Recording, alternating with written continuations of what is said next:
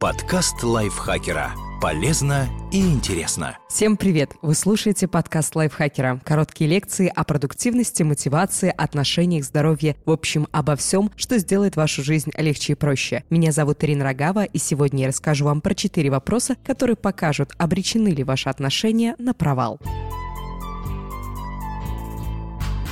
Задайте себе эти вопросы, чтобы узнать, насколько жизнеспособны ваши текущие отношения. Вопрос первый. Хотите ли вы одного и того же? Для успеха отношений в долгосрочной перспективе необходимо, чтобы партнеры были объединены общими целями, интересами и желаниями. Конечно, вам не нужно во всем копировать друг друга. Вы можете не сходиться в мелочах, но когда речь идет о важных вещах, лучше быть на одной волне. Совпадают ли ваши взгляды на карьеру, брак, рождение детей? Хотите ли вы жить в одном и том же месте? Если по каким-то принципиальным вопросам вы категорически не соглашаетесь, не стоит убеждать себя, что вы перевоспитаете партнера. Поставьте себя перед выбором – принять человека таким, какой он есть, или в конечном счете разорвать отношения. Можете ли вы до конца открыться друг другу?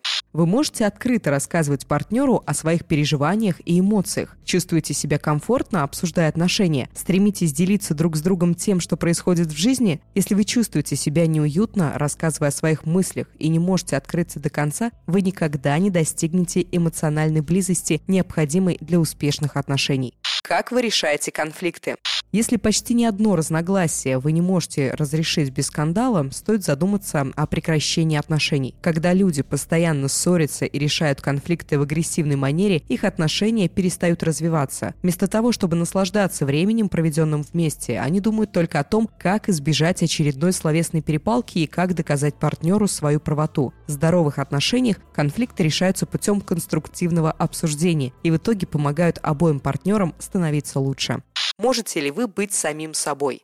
Лучшее в долгосрочных отношениях – это то, что у вас есть близкий человек, который знает вас с неприглядной стороны, но все равно любит. Задумайтесь, насколько часто в присутствии партнера вам приходится вести себя не так, как хотелось бы вам, чтобы соответствовать его или ее стандартам. Люди сохраняют долгосрочные отношения, как романтические, так и дружеские, только если им комфортно в присутствии друг друга. Спасибо большое, что прослушали этот подкаст. Надеюсь, он был для вас очень полезен. Теперь вы знаете, как сохранить свои отношения. Над этим выпуском работали автор текста Александр Урман и я, Ирина Рогава. Подписывайтесь на наш подкаст на всех платформах, ставьте ему лайки и звездочки, пишите свои комментарии, делитесь выпусками со своими друзьями в социальных сетях. Я с вами прощаюсь до следующего выпуска. Пока-пока. Подкаст лайфхакера. Полезно и интересно.